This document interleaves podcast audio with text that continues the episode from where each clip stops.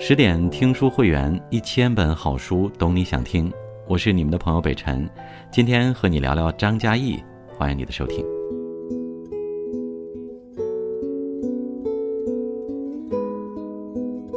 二零二零年的冬天是属于张嘉译的。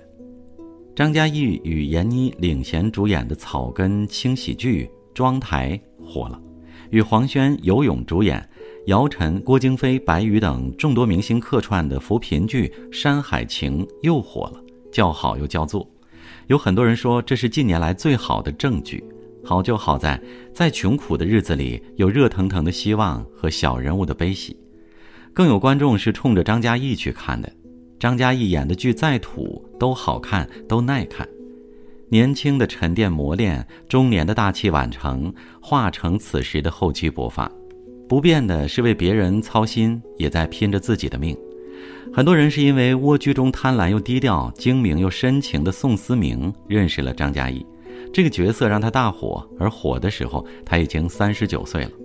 在拍《蜗居》之前，他虽然已经出演了十七部电影和超过一千集的电视剧，但大多只是男二号，圈里混个脸熟，观众嘴里的那个谁谁谁。别看红的晚，他的起点可真不低。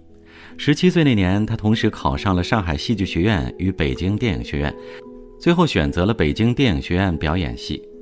看看他同一批的漂亮同行：胡军、徐帆、陈小艺、蒋雯丽、刘奕君，不是高大英俊，就是明媚张扬，把他衬得相貌天赋都平平无奇。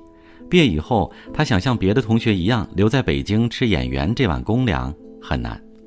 父亲千里迢迢从西安赶到北京，专门为他留京工作奔波着，带他去低三下四的央求领导。看到傲慢的领导对陪笑脸的老父亲盛气凌人的模样，张嘉译心里很不舒服。他咬着牙对父亲说：“我回西安。”他服从分配，回到了西安电影制片厂，跑了十年的龙套。同厂的剧务、灯光、龙套都笑他，去北京晃了一圈，到头来还不是和我们一样。他虽然不生气，但心里不甘。可是西安的饼更小也更少，想演戏只能曲线救国，挑别人不演的危险戏，以敬业换取好口碑。他打戏从来不用替身，在水泥地上、大雪堆里、泥土坑中摸爬滚打。连着三年，年仅二十五岁的张嘉译把自己摔成了强直性脊柱炎、关节疼痛畸形、肌肉痉挛。早晨关节僵硬，睡觉翻身困难，如果严重的发展下去，甚至可能全身瘫痪。决定做北漂那年，张嘉译已经三十岁了。他不想抱着铁饭碗在厂里荒废一辈子，再不来北京就没闯劲儿了。同样的而立之年，他当年北影的同学都已经在业内小有名气，甚至都奖项傍身，他甚至还在做剧务，忍受导演的白眼和奚落。而他却像一无所有闯北京的小年轻一样，住地下室，吃方便面，过了几年北漂的生活。生活质量在下降，可是演戏的质量却越来越高。熬成了正经老戏骨，他更成了劳模，一年至少拍六部戏，常驻剧组，以高产加高质为拍戏标准。为了一个角色，依然有豁得出去的拼命。遇上年轻时落下的病根犯了，疼痛难忍。在拍戏前，他拿热水冲后背，几乎要花一个小时才能缓解僵硬感。到了片场，该奔跑奔跑，该吊威亚吊威亚，不满意主动重拍，从未有半点马虎。后背佝偻，社会摇的步伐是拼命留下的伤痕，却成为了他的标志。而他更大的标志是他的敬业拼命，几乎将所有的中国电视剧男演员奖尽收囊中，堪称影帝大满贯。已经成了品质剧的保证。蜗居大火以后，张嘉译的演艺事业芝麻开花节节高。接下来出演的《悬崖》《心术》《爷们儿》《急诊科医生》等大热的影视剧，但演绎的角色普遍偏向沉稳、睿智、成熟、靠谱的中年男人。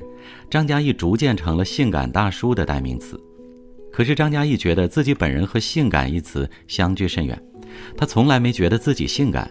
他一向简单随性惯了，从没把自己当个明星偶像，也从没有三五助理跟着的大叔派头。用宋佳的话说，什么活动自己一个人拎着手机和烟就坐飞机去了。他反而奇怪为啥要精心打扮、前呼后拥。其实我经常就一个人，你有胳膊有腿的，这事儿都是特简单的事儿。看着他在电视剧里还谈起老少恋，追小姑娘一哄一个准儿，但其实自己的老婆第一次见面就评价这个人真是太讨厌了。和妻子王海燕第一次见面是在《国家使命》剧组的第一场戏。王海燕当时已经是金鹰奖和飞天奖的双料影后，名气在张嘉译之上，是个特别敬业刻苦的女演员。拍戏前一天，他把当天的台词全部默背牢记，谁知到了现场就得到通知，对手演员张嘉译不拍了。他说自己分析了一个晚上，觉得这段台词和故事情节关联不大，逻辑不顺，有理有据地说服了导演改戏。白准备的王海燕气不打一处来，可是在这部戏中，两人偏偏扮演夫妻，逃也逃不开。可是渐渐的，他就发现，这个男演员爱改戏，不是瞎改，是真爱琢磨。他的生活也很单调，不玩游戏，不出去玩，全部的时间都扑在琢磨戏上。其实张嘉译也很在乎对方的感受，他主动请王海燕吃饭，解释一番。两个人深聊之后，发现很多志趣想法不谋而合。他们日益熟络，从戏里聊到戏外，发现性格也很合拍。张嘉译的慢慢悠悠，总能接住王海燕的风风火火。三年后，三十七岁的张嘉译和三十八岁的王海燕结婚了。追求爱情，靠的终归是自己的端正认真，和所谓滤镜营造的性感没半毛钱关系。婚后生活更是平平淡淡，特别是女儿的出生，更让张嘉译感到了生命的踏实与温暖。有了这些对生活烟火的深刻体会。他越来越不爱做性感大叔了，反而把草根小人物演得如鱼得水。无论是妆台里的顺子，还是山海情里的马寒水，都是生活里苦到底层的小人物。可张嘉译偏偏愿意在苦里加点甜，做点乐，逗观众一乐的，都是这日子的盼头。做演员的第一步是放下自己，要先把自己放下，才能够进入角色。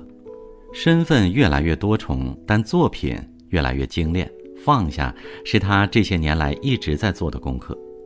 二零二零年，张嘉译不见了，有人发现他默默改了名字，把“译”改成了“益处”的“益”。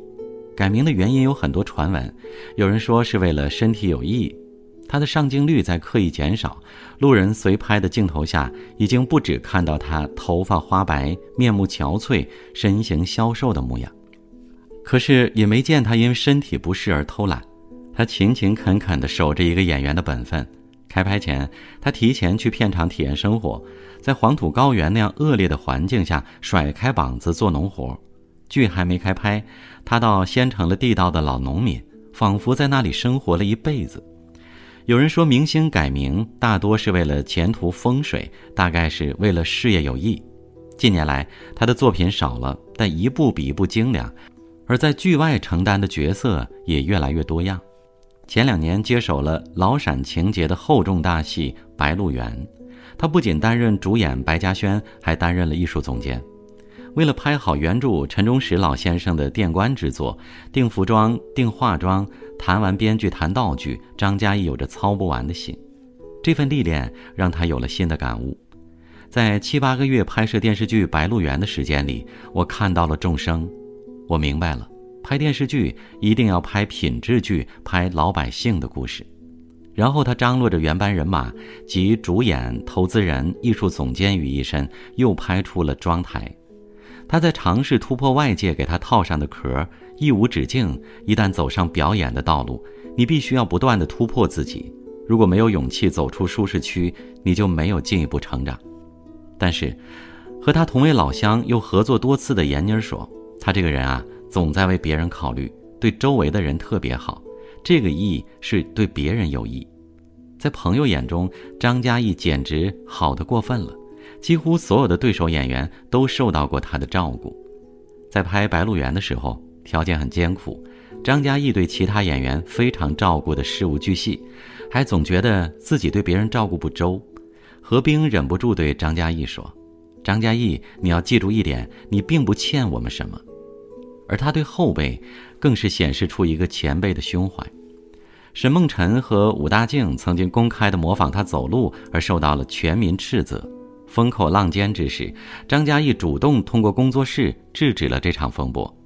相信他们之所以模仿，是因为喜爱，对其中缘由并不知晓，不必自责，不必苛责。疼痛在大家的爱和欢乐面前也败下阵来。除了守着做演员的本分，他也守着做人的本分。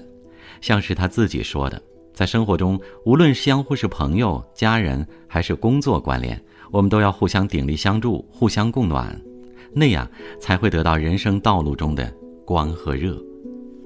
张嘉译跑了十八年龙套，三十九岁走红，再也没有离开过观众的喜爱。在这个出名要趁早、流量赚钱快的浮躁社会，有他这样的人存在，才会让成功不成为一个看似有捷径的过程，也让我们相信，沉下心等待，方对日后大有裨益。年轻做不做鲜肉，中年做不做大叔都无所谓，但只要是他，我们就能看见一个好演员永远都有魅力，而他从来没想过停下来。七十岁还能演老头，号也要号成表演艺术家。更多美文，请继续关注十点读书，也欢迎把我们推荐给你的朋友和家人，一起在阅读里成为更好的自己。我是北辰，祝你晚安。